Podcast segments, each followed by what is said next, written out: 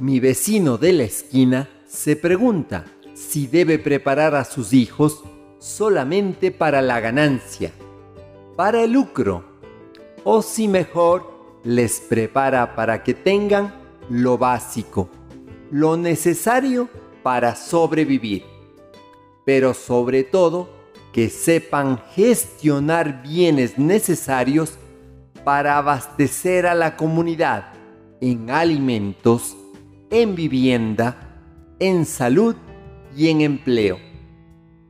Esto es preparar a los hijos para la economía de la vida, para el cuidado de la vida personal y comunitaria. Los hijos de mi vecino, sin embargo, al ir a la escuela y al colegio, les comenzaron a preparar para la competencia, para ser mejor que sus compañeros, incluso a costa de pisotear a sus compañeros, cargados de individualismo, de egoísmo, con la finalidad de sobresalir, de tener éxito, de ser eficientes pobres hijos del vecino.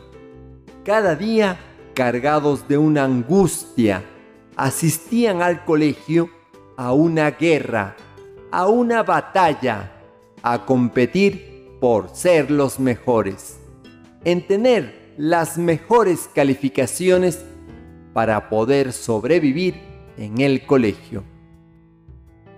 Por suerte, apareció un sabio profesor que les retó a no buscar el éxito individual, sino más bien el éxito comunitario, a dejar a un lado el individualismo, a buscar a quien menos sabe de la clase. Y apoyarle solidariamente, no dándole haciendo las cosas, sino enseñándole, para que también pueda triunfar igual que ellos. El sabio profesor les motivó a preocuparse no solo por la vida individual de cada uno de ellos, sino a buscar una vida de calidad para todos. Finalmente te pregunto, ¿qué tipo de ser humano queremos ser?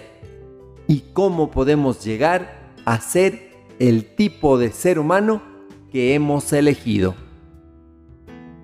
Te acompaña Mario Tapia Hernández y nuestras familias. Ahora escúchanos en Spotify